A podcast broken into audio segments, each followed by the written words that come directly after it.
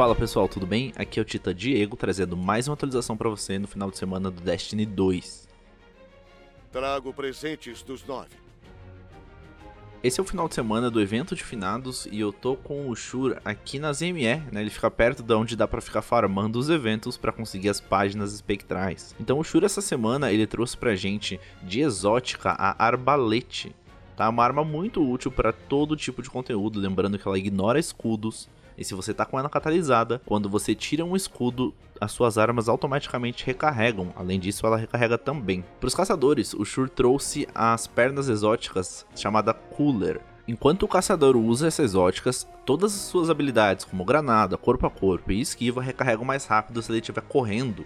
Então é uma ótima exótica, principalmente para PVP, e além disso, enquanto você esquiva, a sua velocidade de corrida aumenta. Para os titãs, o Shur trouxe a Ursa Furiosa, é uma manopla exótica que funciona com aquele super do banner, sabe? Em vez de quando, em vez do Titã usar a bolha, quando ele usa aquele outro standard que fica na frente, ele funciona muito parecido com o protocolo Fênix do Arcano. Quando você está com esse super aberto, você está recebendo bastante tiro, então você gera muitos orbs, vai encher o super de seus amigos e enche cerca de 50% do seu super também.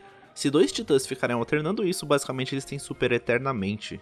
Já para os arcanos, o Shur trouxe uma manopla com os status bem legais, com 24 de mobilidade e 23 de disciplina, que é os braceletes de Karsten. Então é um bracelete que quando você faz uma baixa corpo a corpo, a sua regeneração de vida é instantânea, você genera uma grande porção de vida, além disso você ganha o status de restauração, a sua vida não para de subir, mesmo você tomando tiro. Quanto às armas lendárias, essa semana o destaque fica para a corrida de Chroma, que está vindo com o Nascente, então dá para recuperar bastante as suas habilidadades. Ela também é bem, bem interessante de usar tanto no PVP quanto no PVE, ela tem uma estabilidade muito boa e um, um alcance bem decente. Eu acho que também é veracíssima que ela, ela tá vindo com os perks bem legais, como Demolicionista e Carregador Automático. Seria interessante se viesse com umas granadas ofuscantes, mas não é o caso. Mas se você não tem nenhum lança-granada interessante de vácuo, essa pode ser uma ótima escolha. E eu acho que o destaque principal fica para comandante de rede, né, que é esse fuzil de pulso de 540 disparos por minuto, e ela tá vindo com frenesi e visão focada. Então, ela tá muito estável, ela tá com os perks muito bons para PVP e realmente ela deleta os alvos.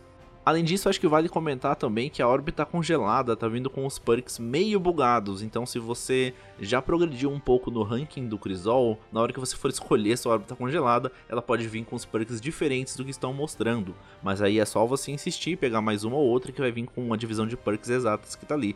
Ela pode vir no lugar de sem distração, ela pode vir com carregador automático ou alvo em movimento, mas sempre também com disparo inicial. Na verdade, está vindo com uns perks muito interessantes para Crisol. Sobre as armaduras lendárias, não tem nada muito surpreendente essa semana, nada com status maior que 63.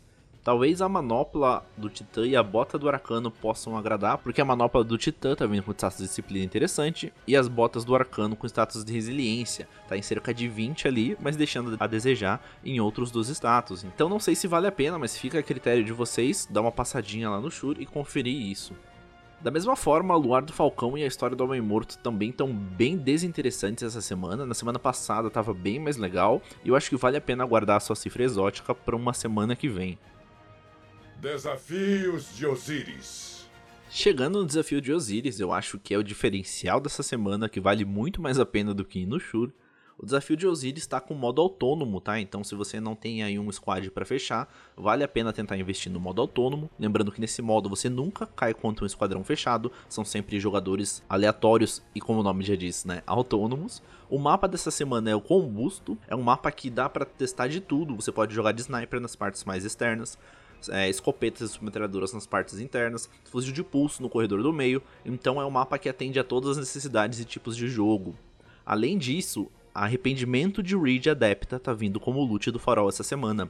E cabe um comentário aqui que é a última semana que essa arma vai dropar, pelo menos no final dessa season e na season que vem. Então, assim, no próximos 100 dias não vai dar pra dropar Arrependimento de Reed Adepta, e ela é uma arma muito boa. A gente tá gostando da Taipan para fazer atividades? Pensa que Arrependimento de Reed pode vir com os mesmos mods da Taipan, só que além disso, ela cabe um mod de adepto, ou seja, você pode colocar um especialista em chefões adepto, dando ainda mais dano que a Taipan. Essa semana é isso. Não esquece que o nosso desafio de lore já tá no episódio principal. Agora a gente mudou o método, vocês vão ter que mandar um áudio pra gente bem curtinho. A gente explica no episódio como fazer. Sorte para vocês, guardiões, e a gente se vê no Osiris.